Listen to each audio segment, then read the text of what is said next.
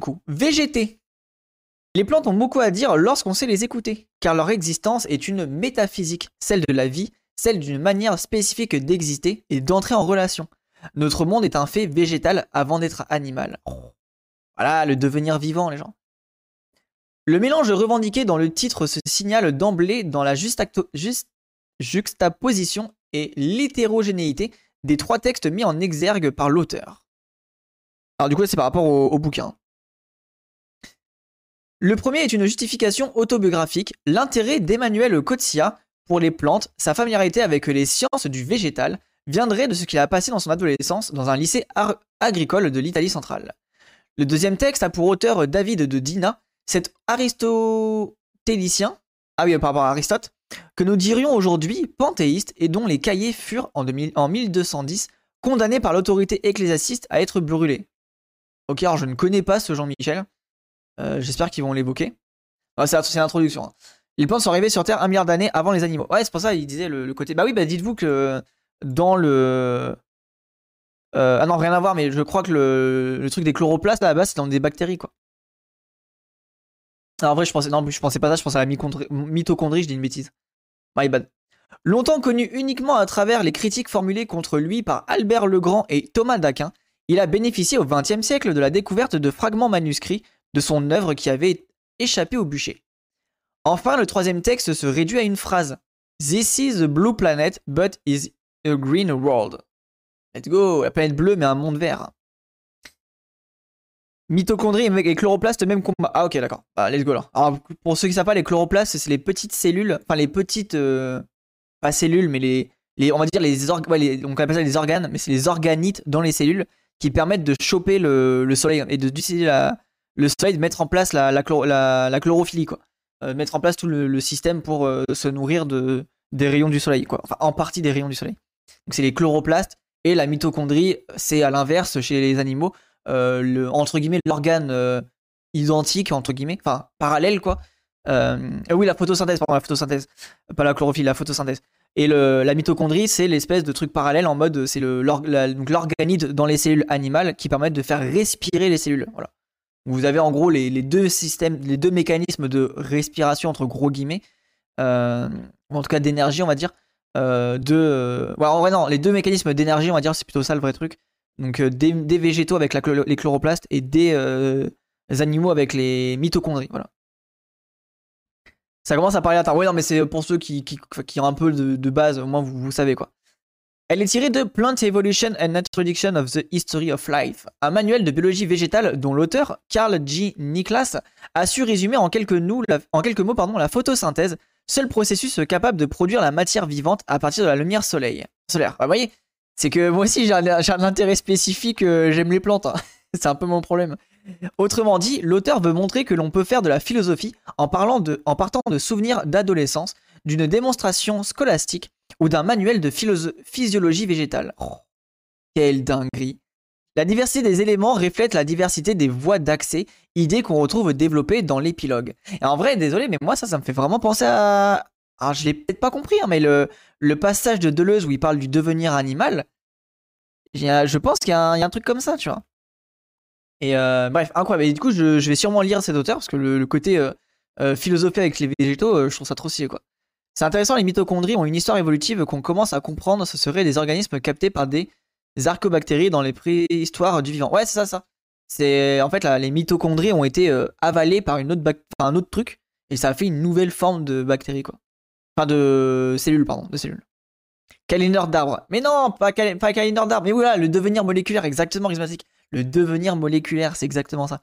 Justement, l'idée euh, Astéria, c'est de justement pas tomber dans le truc débile de câlineur d'arbre, mais vraiment de philosopher, d'être en métaphysique et de, de comprendre aussi bah, qu'on est des êtres vivants, qu'on a une connexion avec les autres vivants. Et euh, Deleuze, il appelle ça le devenir reproduction euh, de l'orchidée abeille, je sais plus quoi. Mais en gros, vu qu'on est adapté vu qu'on vit dans ce système-là, bah, en fait, on a des, interconnexions. On est, tout le temps euh, en, on touche toujours en fait avec d'autres animaux, d'autres organismes, quoi. Et ces choses-là, bah, en fait, créent aussi des, des trucs dans notre psychique, dans notre pensée. Enfin voilà, c'est, tout un, système qui est mis en place. Et malheureusement, bah, cette vision-là, elle est soit complètement annihilée, dans le système capitaliste, ou soit elle est un peu mise en mode justement un peu sectaire, comme tu dis, Kalinor un peu en mode New Age bizarre. Après, je veux pas critiquer, parce qu'il y a peut-être des gens qui font ça de manière complètement. Ah, ça a toujours plus ou moins existé, tu vois, mais c'est un peu vendu en mode développement personnel, et ça, ça c'est un des gros, gros, gros problèmes à l'heure actuelle. Si quelqu'un s'y connaît en champignons, j'aimerais beaucoup exploiter la piste de fabrication de cuir à partir des champis. Oh, let's go Un essai de métaphysique ou trois. La publication d'un essai de métaphysique n'est pas fréquente et l'on ne peut que se réjouir de voir un jeune philosophe, médiéviste de surcroît, maître de conférence à EHESS, publier cette vie des plantes qui devrait retenir l'attention des philosophes euh, autant que celle des scientifiques. En vrai, ça m'intéresse ouf. Ce faisant, il continue une réflexion entamée en 2010 dans La vie sensible, se prolonger en 2013 avec Le bien dans les choses. On retrouve dans ces trois livres un style clair et des arguments séduisants. Quant au contenu, il semble n'avoir rien de commun. Pourtant, à travers des objets différents, les préoccupations sont les mêmes. Quel d'armes ou transhumanisme? Je suis mort. Euh, j'espère que c'est pas les deux, les deux genres de la, suite de l'histoire. Une idée des, directions des directrices de la vie sensible est en effet que le sensible ne résulte pas d'un contact direct entre nos sens et les choses. Oh, c'est intéressant ça. J'aime bien. Toute connaissance suppose un contact avec un médium, c'est-à-dire un espace intermédiaire qui à la fois reçoit le sensible et permet de la transmettre. Les choses elles-mêmes, à travers les images, exercent une influence euh, les unes sur les autres qui conditionnent nos relations à elles. Ah bah euh, oui, je suis d'accord avec cette position-là. C'est la création à chaque fois d'un entre-deux en fait. Il y, a, toujours un espèce d'entre-deux qui se crée qui n'est euh, ni vraiment la connexion, ni vraiment le, récepteur, quoi, mais cette entre-deux euh, connexion-récepteur.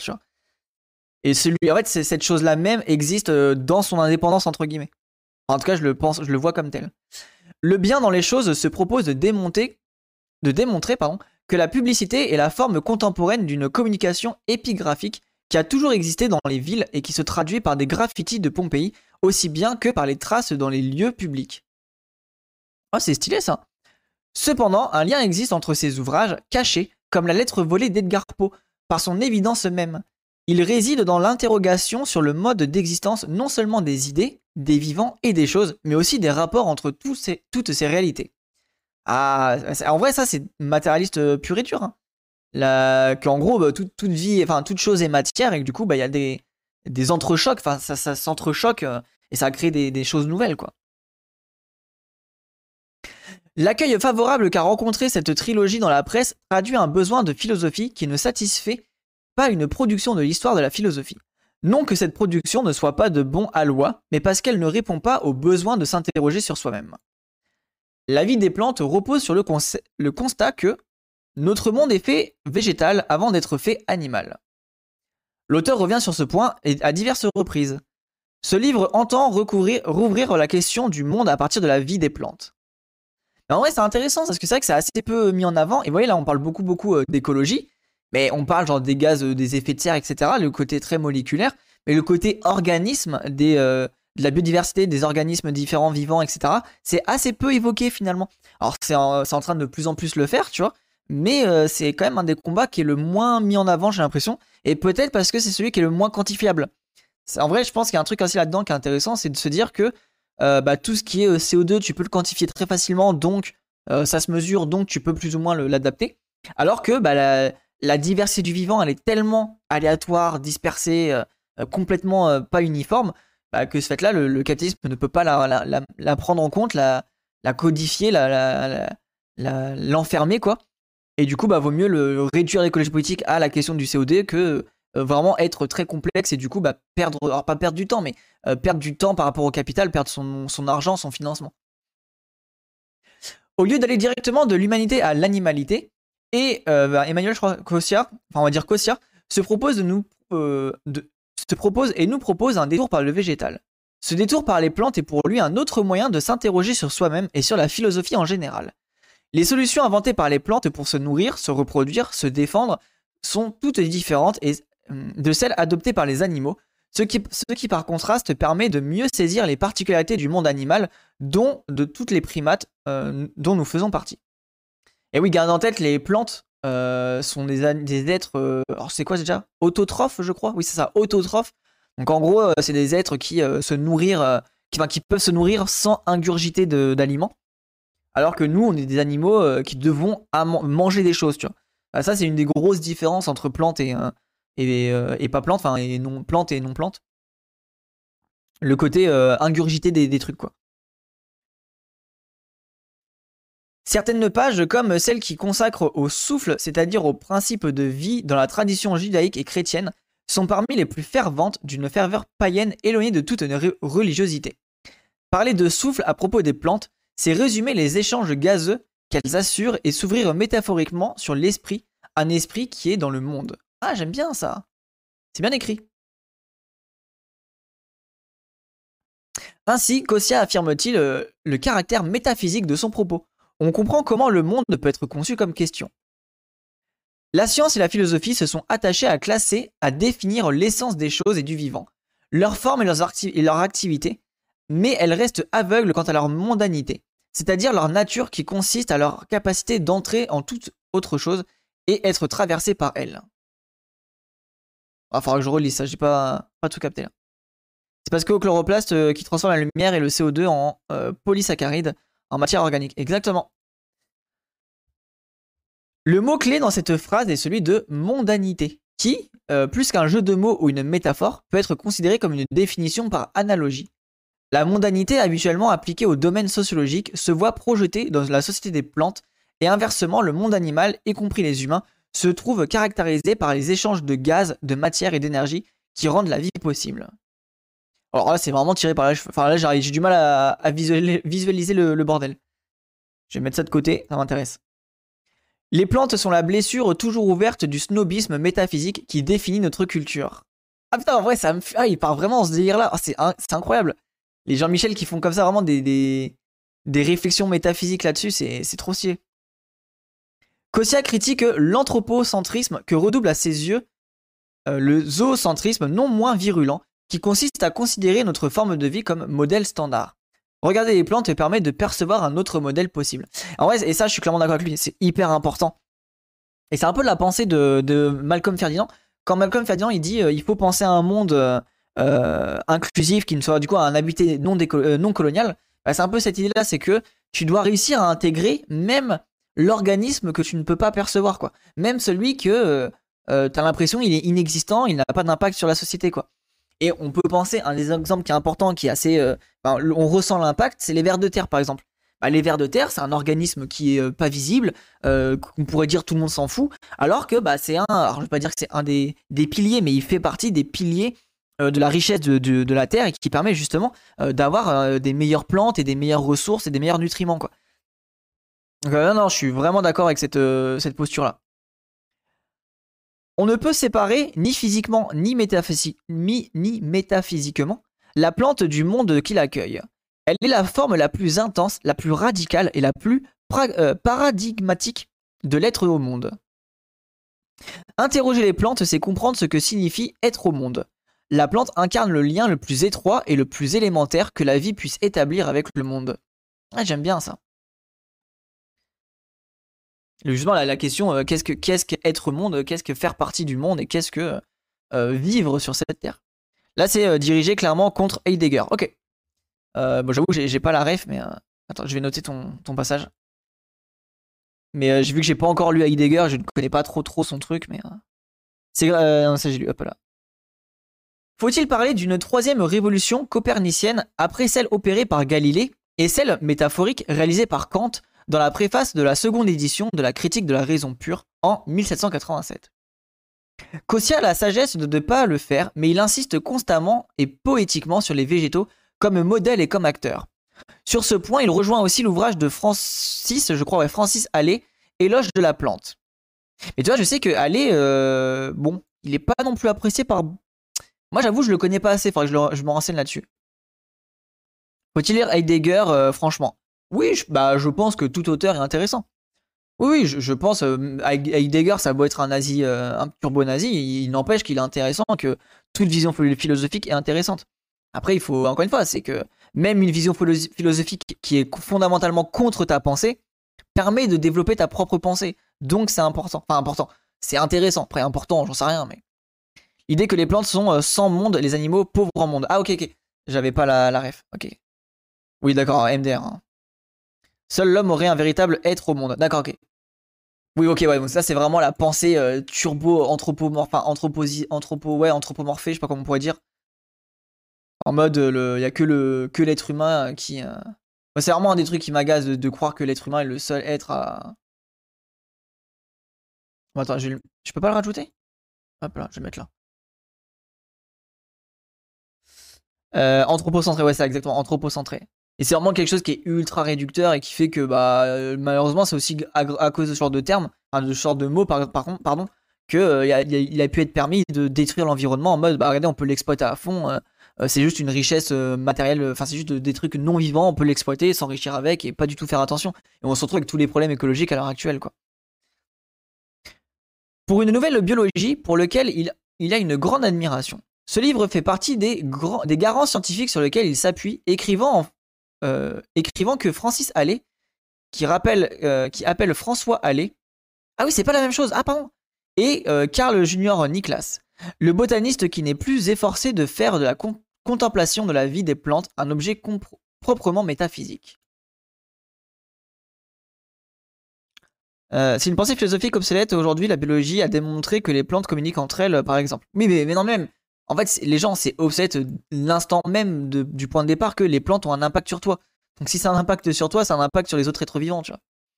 Après, Heidegger, c'est plus vicieux parce qu'il a aussi critiqué la vision de la nature comme fond ou stock exploitable et la technologie moderne, euh, d'où sa postérité chez les penseurs écolos. Oui, voilà, c'est ça. C'est pour ça qu'Heidegger, en vrai, il est intéressant, notamment pour ce que tu dis, c'est qu'il a une vraie critique euh, de la modernité. Après, voilà, il a une critique de la modernité qui est un peu plus, euh, on va dire, ouais, peut-être un peu réactionnaire friendly, quoi, mais il n'empêche qu'il est intéressant là-dedans, quoi.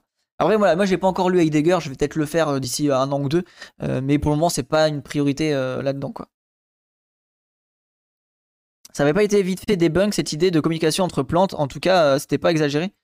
non, non, c'est un truc, enfin, exagéré, j'en sais rien, mais non, non, il y a des connaissances. En fait, il y a des systèmes, par exemple, quand tu manges, enfin, quand il y a un, herbivore qui mange une plante, bah, la plante va faire émettre des, euh, va émettre par exemple des, euh, des phéromones, des hormones, euh, pour dire à ses voisines attention, il y a un, herbivore qui mange. Du coup, il faut que la. Enfin, dégagez vous aussi une phéromone qui va empêcher l'herbivore de nous manger. C'est juste que c'est une logique chimique. Il n'y a, pas de cerveau, quoi. C'est que des rapports chimiques. C'est que des, des, rapports chimiques de, de déclencheurs, tu vois. Il y a un trigger qui t'arrive, il y a un truc chimique qui sort, et cette, ce, nouveau truc chimique va déclencher un autre trigger sur l'autre plante. Oui, voilà, ça, tout dépend ce qu'on entend par communication, exactement. Euh, pour moi, communication, bah oui, le, fait d'avoir des transmetteurs chimiques euh, euh, qui font déclencher des nouveaux trucs, c'est une forme de communication. De toute façon, les champignons, ils éclairent leur mère aux plantes. Bah, puis même, dis-toi que les, plantes sans les, les, mycorhizes ne feraient pas grand-chose, tu vois. Donc, bon. Oui, voilà, après, c'est vrai que ça dépend. Si t'appelles communication en mode, oh, regarde, ils s'envoient des textos, je sais pas comment le nom, enfin, je, je, veux pas paraître méchant, mais en mode, tu sais, genre en mode, oui, ça discute, ça discute. Non, c'est pas que ça discute, c'est juste que ça envoie des, molécules chimiques, quoi, tout simplement. T'as entendu, parler de la mycorhize? Ah oui, les mycorhizes, c'est la base, quoi. La mycorhize, c'est la base des plantes. Les plantes, c'est assisté, je te jure. je suis sûr à créer de la dette. bah, en vrai, c'est possible avec les, les. Hein. Les grands récits. Peut-on voir la réponse à la critique des grands récits? En rejetant la coupure entre la nature et la culture, en faisant appel au récit sur le monde naturel qui passe par la science, Scotia jette les bases d'un grand récit, réhabilitant ainsi la notion à la fois métaphysique et naturaliste, inspirée par la pensée de François Allais. Ah, j'aime bien moi, le... de toute façon, dès que ça sépare nature-culture, je suis content. Son projet sur ce point n'est pas sans euh, analogie avec celui évidemment antérieur de euh, Michel Serre, pardon. Désolé, vise à réunir l'histoire de l'univers et celle de la Terre et de les rassembler dans une histoire commune des êtres vivants. Plantes, animaux humains et animaux non humains. Ok, c'est intéressant ça. Le, justement, le côté un peu historiographie et retrouver, repenser un peu les formes d'histoire. Cette histoire renvoie ici aux, flux qui traversent tout être vivant. Selon elle, les plantes sont les seuls êtres vivants autotrophes. Ah bah voilà. C'est-à-dire qui n'ont pas besoin d'en manger d'autres pour se nourrir. C'est ce que je vous disais tout à l'heure. Les plantes rendent possible la vie tous les autres êtres qui ne disposent pas de la fonction chlorophyllienne pour produire de la matière. Grâce aux plantes, on peut comprendre que pour tous les êtres, vivre. Euh, ah vivre, C'est aussi se faire traverser, traverser par autre chose. Sortir de soi, c'est toujours entrer dans quelque chose d'autre, dans ses formes et son aura. Entrer chez soi signifie toujours se préparer à rencontrer toutes sortes de formes, d'objets, d'images, et même qu'Augustin s'étonnait de trouver dans la mémoire, productrice de mélange et de splendide évidence, de cette copénétration totale. Et ça, les gens, je suis vraiment d'accord avec ça. Hein. Et c'est ce que je vous disais, c'est que tout est matière, et du coup, le, le, c'est pour ça le côté autotrophe et hétérotrophe, c'est que la plante est la base de la vie. Et de ce fait-là, euh, c'est pour ça que l'animisme est intéressant. L'animisme est intéressant parce que de ce fait-là, bah, tu intègres au sein de ta société, au sein de ta culture, le fait que bah, le végétal qui te nourrit fait aussi partie du cycle qui te permet d'être euh, sur pied, quoi. Et du coup, il faut l'entretenir euh, comme, comme ton voisin, comme ton frère, comme ta sœur. C'est ça qui est hyper intéressant de penser le monde comme ça. Alors, je dis pas qu'il faut le copier-coller, pas du tout. Je dis juste qu'il y a, y a une réflexion qui, qui est intéressante et qui permet aussi de voir le, le monde du, non-humain différemment et de l'intégrer dans la société. Michael Serre from the USA, bien sûr. Oui, putain, c'est Michel Serre, du coup, je me suis trompé. De toute façon, les arbres, c'est que du sucre. Euh, c'est un complot des dentistes pour nous donner des caries en mâchant toutes ces délicieuses lignines. ah, il y a vraiment des bandeurs de botanie, ça me fume. Ah, let's go, bienvenue à vous, les bandeurs de botanie. Hein. Incroyable. Mais oui, la, lignine, ouais. D'où un éloge de la fluidité, de la fluidité, putain, fluidité, pardon, que les plantes nous signalent par leur mode de respiration et de nutrition. Et que Socia, Kosia s'aventure à illustrer aussi par ce qu'il appelle le paradigme du poisson, dont le milieu intérieur et, le milieu extérieur sont, de façon plus facilement visible et pensable, en perpétuelle interaction dans une immersion qui devient un véritable modèle de l'être dans la mer du monde. En fait, ça me trigger parce que tout ce que je lis là, j'ai l'impression de lire une partie de Deleuze. Ça me fait trop rire. On est d'accord, ce mec-là, il est inspiré par Deleuze, non? C'est pas possible autrement. Euh, Emmanuel Cossia, il est, inspiré. Ou alors c'est moi qui suis vraiment trop matrixé. Hein. Mais j'ai vraiment l'impression de lire le, les, pages des mille plateaux. Enfin, j'exagère, mais d'avoir une, euh, une intuition deleuzienne. Oui, il fait partie du même courant que Morisot. Ok, ouais, bon, voilà. Ça se ressent. En ça me fume. Ça se ressent instant que les, philosophes du vivant ont, une inspiration de tu vois. Ça se voit, mais direct dans l'écriture. Machin arbre sauve un parking, let's go Objection, critique et regret. L'auteur a une, imagination, brillante et on pourrait dire charme, euh, chamarrée, mais il ne laisse trop souvent porter par elle. Évoquer le poisson pour penser les plantes est assez significatif de cette dérive qui peut dérouter les lecteurs. Ah non les, algues, à l'eau. Les algues dans les dans les dans l'eau, le phytoplancton. C'est euh, ça vit avec l'élément du poisson, je sais pas, ça me paraît. Oh, je suis pas d'accord avec ça, mais bon. D'après euh, la vie des plantes est un sujet resté en déshérence. Cependant, la bibliographie est abondante et beaucoup d'auteurs euh, suscitent son enthousiasme. N'est-ce pas contradictoire? L'absence d'un index des auteurs et le caractère euh, succinct de la table des matières rendent laborieuse par ailleurs la recherche d'une référence. Ah bah bravo on, fait pas bien le travail de, de, citer les copains. Ce que Lordon critique cependant dans Pleurnicher le vivant. Ok, ok. Ah, c'est ceux-là qui critiquent. Ah, d'accord. J'avais pas compris comme tel là. Euh, mais ils voient pas assez comment ils nous permettent de sortir de, l'habité colonial, même si la politique, euh, ils sont moins basés. Ouais, ouais. En fait, moi, le problème, c'est que les, philosophes du vivant, je pense à Bruno Latour, et du coup, bah, je suis pas convaincu. Mais si tu penses à Baptiste Morisot, qui est ultra basé politiquement, bah, ça n'a rien à voir, tu vois. Et encore une fois, je pense qu'attention à l'erreur de ne pas essentialiser bah, tous les philosophes comme enfin enfin un groupe de personnes quoi. Et j'avais pas fait gaffe, il faudrait que je relise du coup euh, les vivants euh, à ce niveau-là.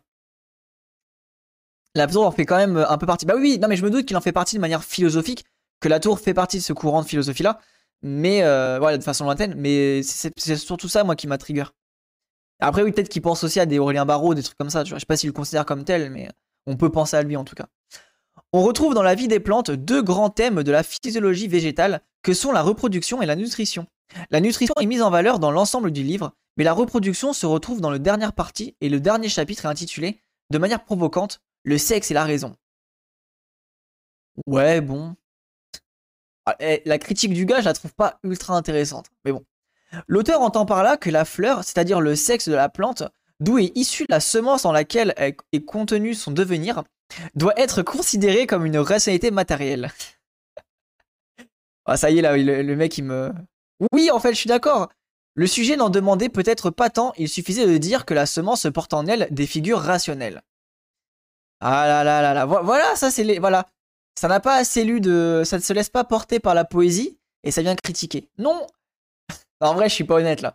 Un botaniste, par simple observation d'une graine, saura si la plante à venir aura des feuilles à nervures parallèles, tulipes, poireaux, etc., ou à nervures ramifiées, roses, chênes, etc. Un tel exemple aurait apporté de l'eau au moulin de l'auteur. Ok, en vrai, je comprends la critique. Mais bon, aussi se laisser bercer par, euh, par le côté euh, poétique, tu vois. Là, c'est la douille contre les Jean-Michel zététiciens. Ouais, voilà, ça. La nutrition, le sexe, la raison, euh, trois choses qu'on peut faire avec un arbre. Ça, je vous déteste. On peut regretter que Kossia ne tire pas plus parti de son approchement entre la fleur et la raison. Ok, en vrai, la critique est honnête. Que la fleur soit un être de raison, Jean-Jacques Rousseau l'avait noté dans une autre façon, avec une acuité, remarquable. Dans son dictionnaire de botanique, lorsque, après avoir passé en revue toute la définition qui avait été donnée de la fleur, il constatait qu'elle pêche toute par le fait euh, qu'elle la considère comme une substance absolue, tandis qu'elle n'est qu'un être collectif et relatif, l'état passager des parties de la fructification durant la fécondation du genre, du germe. Ouais, c'est intéressant. Après, il n'y a pas que la définition de Rousseau, tu vois, mais ok. C'est intéressant. Après, oui, Rousseau, pareil. Hein. Rousseau, euh, immense, euh, immense intérêt, spécifique euh, botanique. le mec, il s'est enfermé en Suisse ou je sais plus où à accueillir des plantes, à faire un espèce d'énorme. Énorme bouquin de, plantes. Il était passionné par ça, quoi. Parce que ça montre que la rationalité se, se compose avec son opposé apparent. Ah, par la douce des, des ouais, ça. Tout au long du livre, on perçoit la familiarité de Kossia avec le monde végétal. On trouve sous sa plume des termes techniques comme celui du euh, phanérogramme, pardon, je ne connais pas, mais il en reste une explication métaphorique. Il n'y a rien de privé et occulte dans l'acte sexuel.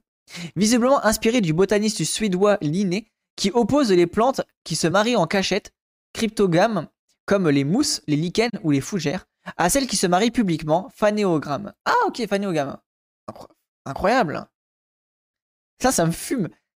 En vrai, eh, ça a l'air trop intéressant. Je vais lire ça parce que vraiment, le côté botanique, philosophie, c'est un truc, ça va me faire rêver, ça. Rousseau a fait ça, j'ignorais, intéressant. Ouais, ouais, Rousseau, il a fait un. Euh, en gros, il, s'est mis. Euh, en fait, il a, dû fuir Genève, je crois. Je sais, plus trop ce qui s'est passé, mais il a dû. Euh, il, en parle dans. Est-ce que je l'ai là ou pas? Non, je l'ai pas. Mais dans Promeneur d'un rêveur solitaire, un truc comme ça il en parle et en gros il explique que bah, il passe son temps à, parce qu'il a dû fuir euh, à euh, cueillir des végétaux et euh, oui ça rêverie d'un preneur solitaire à cueillir des végétaux à, se renseigner sur justement la botanique et tout le côté ah putain la, ah l'activité scientifique de classer la taxonomie il est vraiment dans un délire un peu taxonomique et de, recherche des plantes etc et c'est un truc qui le passionne et il parle de ça dans son livre c'est assez intéressant du reste il s'est réfugié en Suisse pour éviter une condamnation. Exactement. Et dans ce fait-là, il a, il a fait cette activité-là. Kossia semble oublier le rôle heuristique des exceptions. Ce n'est pas forcément les végétaux les plus nombreux qui offrent des modèles d'intelligibilité. Par exemple, chez les phanérogames, l'élément mâle, les étamines, et l'élément femelle, le pistil, peuvent coexister, formant alors des fleurs hermaphrodites. Oh là là, oui, c'est vrai. La beauté. Ils peuvent aussi se répartir sur des pieds différents, dans des maisons différentes, comme le dit Linné, c'est-à-dire des plantes diotiques. Ce dernier cas est le moins fréquent et cependant paradoxalement sur les plantes à sexe séparé qu'a été découvert la sexualité végétale. C'est seulement dans un deuxième temps qu'on a appliqué le principe de sexualité végétale à toutes les autres plantes. Ah, intéressant, je savais pas ça. Ah si, je pense qu'en plus j'ai dû l'apprendre, mais trop stylé ça. Ah ouais, là c'est un peu, là c'est vraiment gros cerveau botanique, hein, mais je kiffe trop. Au début de son ouvrage, Kossia caractérise les, plantes par leur absence de mouvement. Un thème qui se serait très bien inscrit dans sa problématique et qui euh, a malheureusement passé sous silence, et pourtant le mouvement des plantes. À des échelles et des temps différents, les plantes grimpantes déploient leur vrille en un mouvement très lent. Nombre de fleurs renferment leur corolle la nuit tombant tandis que d'autres s'ouvrent. Elles s'étendent dans d'autres lieux par le transport de leur pollen ou de leurs grains, par le vent, les insectes, les oiseaux, etc. Ouais, alors là, ça, je suis vraiment d'accord. Hein c'est une erreur de dire que les plantes ne sont pas en mouvement. Euh, enfin, qu'elles ne bougent pas en fait, absence de mouvement, ça c'est complètement faux. Euh, il suffit rien que de prendre le tournesol. Hein. Le tournesol qui suit la lumière du soleil. Euh, vous pouvez aussi prendre même les plantes normales qui se déplacent, etc. On va regarder un peu des vidéos qui parlent de ça, qui montrent ça vite fait avant de faire un autre article. Donc ça c'est une erreur fondamentale. Et même le, fait, les gamètes. Donc les gamètes c'est les trucs de reproduction. En fait, la, plante, quand elle était. Euh, quand elle est graine, la plante elle-même subit un mouvement pour se planter, en fait. Donc, euh, si tu prends le, durée de vie globale d'une plante, bah, avant même, enfin, dans la graine, elle, bouge déjà. Donc là, c'est vraiment une erreur. Je suis d'accord avec cette critique. c'est une erreur qu'on retrouve chez Hegel. Ok, hein, c'est intéressant ça. Et puis les plantes se déplacent en, poussant aussi, euh, genre pour fuir un prédateur, etc. Ouais, voilà, exactement, ouf. Bah, les, girafes, hein, tu sais, les trucs des girafes, ça, pousse en hauteur. Enfin, pas des girafes, pas, que des girafes, mais des animaux, ça va pousser vraiment en hauteur. Euh, T'as aussi même les racines. Genre, mais erreur, même erreur de base, le mouvement des racines. C'est ça qui est ouf. Hein. La graine vibre. Comment ça vibre? Bah, il y a. Euh, alors, je sais pas si la graine, mais si je dis pas de bêtises, euh, il me semble que le la gamète végétale, elle a, elle justement un, truc qui s'active et qui bouge. Enfin, ça dépend des, des, espèces. Alors là, vous me corrigez, mais je crois qu'il y a les gamètes qui ont des, des moteurs, enfin des espèces de moteurs. Si je dis pas de bêtises, hein, là vraiment, faut. Je, je suis plus trop sûr de moi. Mais il me semble. Oui, un cil, on est d'accord hein, Un cil, ouais, c'est ça. Donc il y, a bien. Donc il y, a un moment, donc au, tout début du cycle du vivant de la plante, la, la gamète a un petit cil pour se bouger, quoi. Oui, ça, voilà, c'est du sperme, exactement, c'est du sperme. Donc du coup, il y a un mouvement euh, durant la vie de la plante, il y en a un. Il y a même des graines qui poussent uniquement si elles sont euh, passées par un système digestif animal sacro-vaginal. Ouais, ouais, d'ouf. Bah, euh, en la, il y a, ça qui se passe dans, les, dans les, la forêt amazonienne, par exemple. Il faut qu'il y ait un type de, de, par exemple, de, singe qui mange la, graine.